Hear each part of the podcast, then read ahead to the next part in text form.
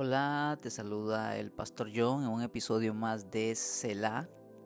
Buenos días, buenas tardes, buenas noches, según sea la hora en la que estés sacando el tiempito para escuchar este episodio.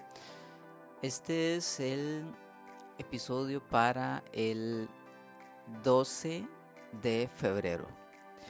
Y la lectura para hoy es Mateo capítulo 26, del versículo 26 al 50 y el Salmo 43.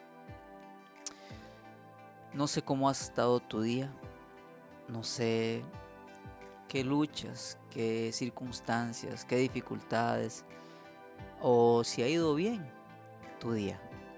Pero sabes, siempre es importante que vayamos a la palabra de Dios, que hagamos un alto en nuestro día, en nuestra rutina para que podamos descansar y meditar en ella, en la palabra de Dios. Mi consejo es que busques un lugar, un espacio y un tiempo en el día. ¿A qué hora puedes sacar 20 minutos para estar a solas con la palabra de Dios? Bueno, a esa hora defínela para que abras la palabra y la leas, medites y descanses en ella. El Señor va a traer fuerzas, va a traer paz, va a traer guía a tu corazón. Esfuérzate por hacer de esto un hábito. Mi deseo es apoyarte día a día con estos episodios. Leemos una porción, pero te damos una guía para que leas, para que vayas a la palabra y te encuentres con el Señor Jesucristo, porque Él es nuestra fuente de vida. Él es nuestra fuente de fortaleza, de gozo y de paz. Descansa en Él, porque al final de cuentas eso es lo que hace la palabra de Dios, empujarnos, llevarnos a Cristo. ¿Sí? Y Él es nuestra fortaleza y nuestro descanso. De la lectura para hoy del Nuevo Testamento he escogido aquí cuatro versículos que quiero leerte, que son Mateo 26 del 38 al 41, que dice, entonces les dijo, quédense aquí y velen conmigo, porque siento en el alma una tristeza de muerte. Unos pasos más adelante se inclinó sobre su rostro y comenzó a orar. Y decía, Padre mío, si es posible, haz que pase de mí esta copa, pero que no sea como yo quiero, sino como lo quieres tú. Luego volvió con sus discípulos y como los encontró durmiendo, le dijo a Pedro, ¿así que no han podido mantenerse despiertos conmigo ni una hora? Manténganse despiertos y oren para que no caigan en tentación. A decir verdad, el espíritu está dispuesto, pero la carne es débil. Señor, vemos aquí el contraste de, dos circunstancias, la que tú afrontabas cuando estabas en tu cuerpo de carne y la que afrontaban tus discípulos. La carga la llevabas tú y tú te refugiaste en el Padre por medio de la oración. Tus discípulos no llevaban esa carga y ellos durmieron. Y tú nos das una enseñanza grande y es a refugiarnos en ti en oración cuando pasamos momentos de aflicción y nos enseñas a orar, nos enseñas a buscar tu rostro en oración.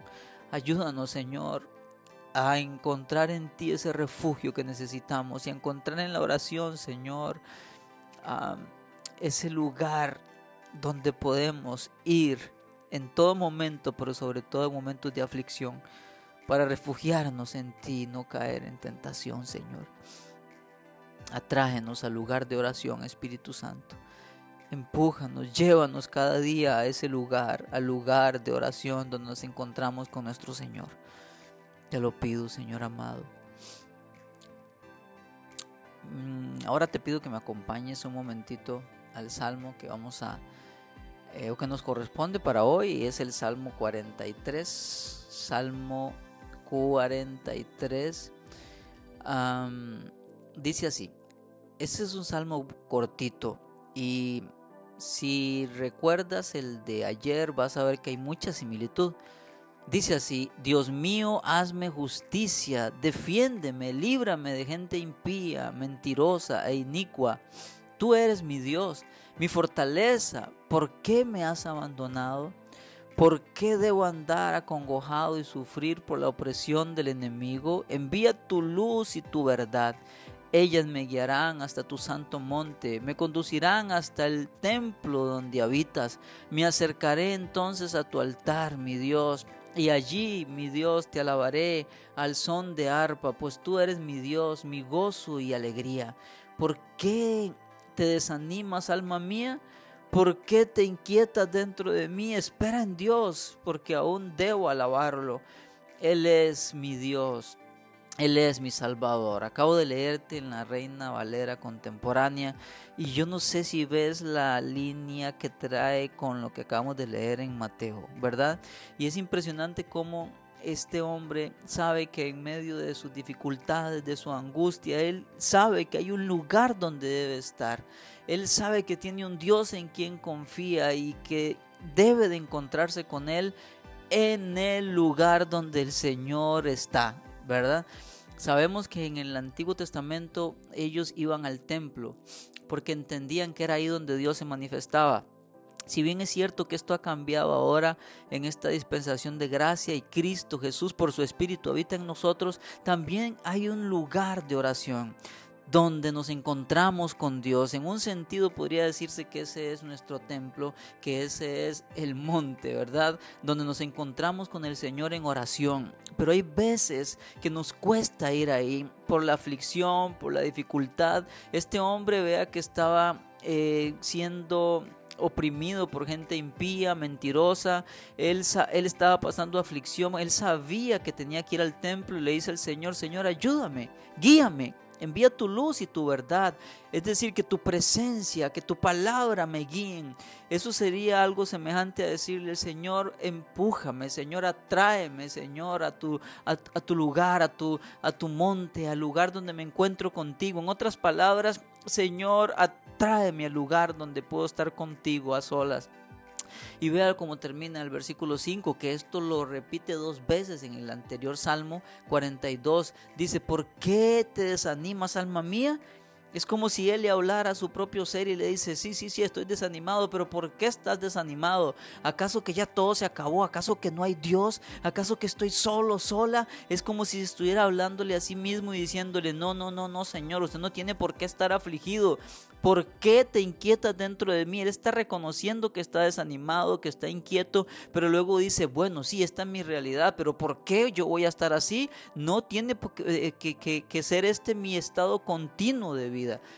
Es decir, que aquí se nos muestra que podemos desanimarnos, que podemos inquietarnos por circunstancias, por adversidades, por enfermedades, por aflicciones, por escasez, por opresión, sí, podemos tener desánimo, sí, podemos estar inquietos dentro de nosotros, angustiados dentro de nosotros, somos seres humanos, pero la enseñanza aquí es, espera en Dios, le voy a alabar, Él es mi Dios, Él es mi Salvador, iré al lugar de oración y ahí me reuniré con Él y lo alabaré, derramaré mi corazón, lo exaltaré, esperaré en Él. Y esta es la enseñanza. Sí, puedes estar afligido, Sí, es permitido, no es pecado pasar angustias, pasar aflicciones, pasar tormentos, pasar debilidades, pasar momentos de tormenta, sí. Somos seres humanos, somos de carne y hueso, nos enfermamos, sí, nos angustiamos, sí, pero ¿sabe qué? En medio de eso nos dice aquí el salmista, tienes un Dios Tienes un Dios, tienes esperanza, Él es tu Salvador, ve a Él, ve a Él, ¿a dónde? Al templo, en este sentido, al Monte Santo. No se habla tanto de la iglesia, de un lugar físico, se habla de un espacio, un lugar ahí en tu casa donde puedas estar a solas con Él. Y si no has hecho en tu hogar un lugar para encontrarte con el Señor, hazlo. Haz un, un, lugar donde te encuentres con Él, un lugar donde vayas y te refugies en Dios. Y si ya lo tienes, Ve a Él, vuelve a Él, encuéntrate con el Señor, alábalo en momentos difíciles, pero también en momentos de alegría, en momentos de bonanza, pero también en momentos de tristeza. Ve, porque tienes Dios, alábalo, porque Él está vivo, porque te ama, porque se va a encontrar contigo. ¿Sí? Hazlo, hazlo, dile a tu alma, ¿por qué te desanimas, oh alma mía? ¿Por qué te inquietas dentro de mí? Espera en Dios, porque aún debo alabarlo. Espera en Él, Él se va a manifestar, pero alábalo, encuéntrate con Él en el lugar secreto, adóralo, ahí en tu monte, exáltalo, porque Él está pendiente de sus hijos. Nos escuchamos en nuestro próximo episodio. Comparte este episodio con alguien que esté pasando un momento de dificultad. Chao.